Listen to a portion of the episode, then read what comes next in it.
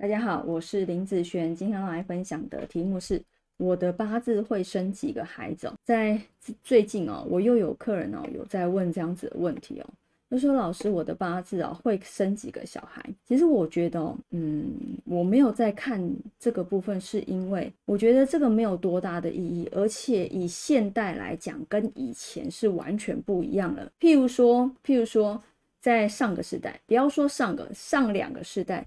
我假设我们家好了，我家我的外婆她生了八个小孩，八个啊。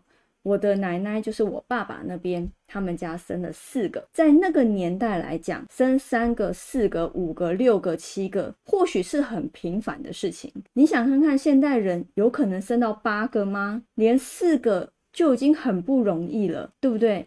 那个时候的八字跟现在的八字，八字会一模一样。譬如说，那个世代，我们六十甲子会重新轮回一次嘛？有没有可能这个世代跟我外婆的八字会是一样的？好，一定会有啊！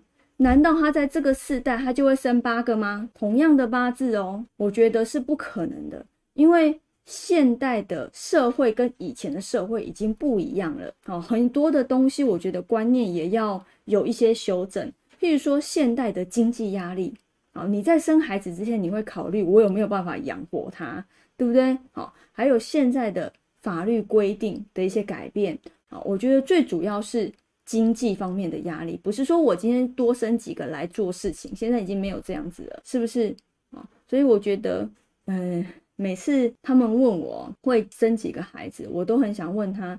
你觉得你的八字有几个孩子，你就会生几个吗？以现在来讲，已经不是了啊，是不是？现在一个两个是最频繁的，最多三个，三个以上就很少很少了。更何况我外婆还生八个嘞，好，以现在来讲，根本是不太可能。所以不是说你的八字会有八个孩子，你就一定说一定会生八个啦。好，所以我觉得看这个呃，已经没有太大的意义。反而我会去看什么？我会去看说。譬如说，现在你们已经结婚了，然后你很想要小孩，但是你们一直都没有孩子，好，然后可以看一些流年的运势或是流月的运势，哪些时间点是比较跟孩子有关系的缘分是比较好的，你们在有缘分的时间，啊，去多在一起，这样子的机会就会大很多。我反而会去用这个方向来去看孩子的东西。哦，而不是说你这个八字可以生几个小孩的。好，那以上这个影片